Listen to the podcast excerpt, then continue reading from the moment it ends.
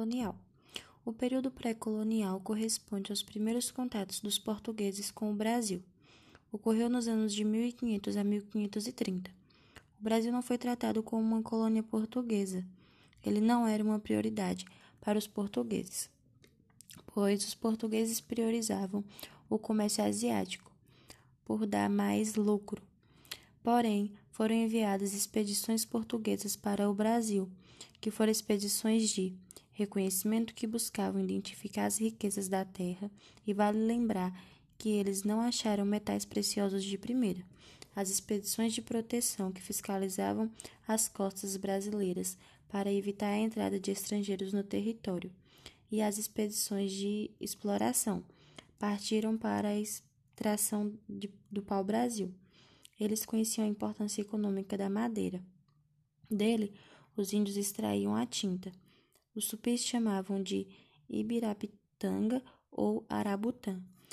Os portugueses que definiram o nome de pau-brasil. Eles retiravam uma coloração avermelhada para pintar tecidos. O comércio de pau-brasil era um bom negócio, porém o de especiarias era bem melhor, pois dava mais lucro. Os portugueses usaram da mão de obra indígena para o extrativismo do pau-brasil, com base na troca, ou seja, no escambo, resultado de uma negociação é, que atingia os dois lados.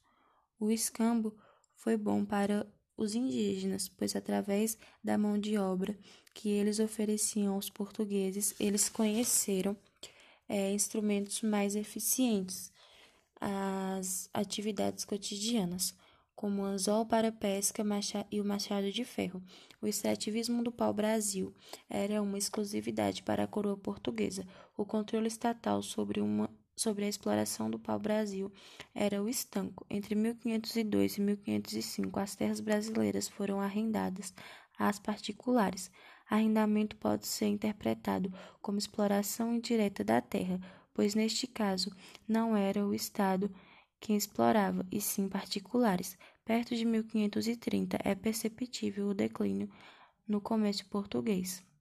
No Oriente, o declínio se deu ao aumento da concorrência da concorrência. Para o Oriente se deslocaram espanhóis, franceses e diferentes grupos. O aumento da concorrência gerou um declínio dos lucros do, dos lucros portugueses, a decadência do Império Português no Oriente e a presença francesa constante na costa litoral levaram Portugal a enviar ao Brasil a primeira expedição de povoamento, que foi liderada por Martim Afonso de Souza. A expedição de povoamento tem o caráter de fixação. Em 1516 e 1526, Cristóvão Jacques comandou a expedição guarda-costas, sob mandamento da coroa portuguesa. O objetivo foi combater o contrabando nas terras recém-descobertas, além da ameaça da ocupação francesa no, ter no território brasileiro. Os portugueses instalaram as capitanias hereditárias no Brasil, porque o comércio de especiarias na Índia estava em declínio e os territórios portugueses eram constantes invadidos pelos franceses. Por posição geográfica e estratégica, o rei Dom João III escolheu a Bahia para ser sede do governo geral. O primeiro cargo de governador foi dado a Tomé de Souza. Mas o que foi governo geral?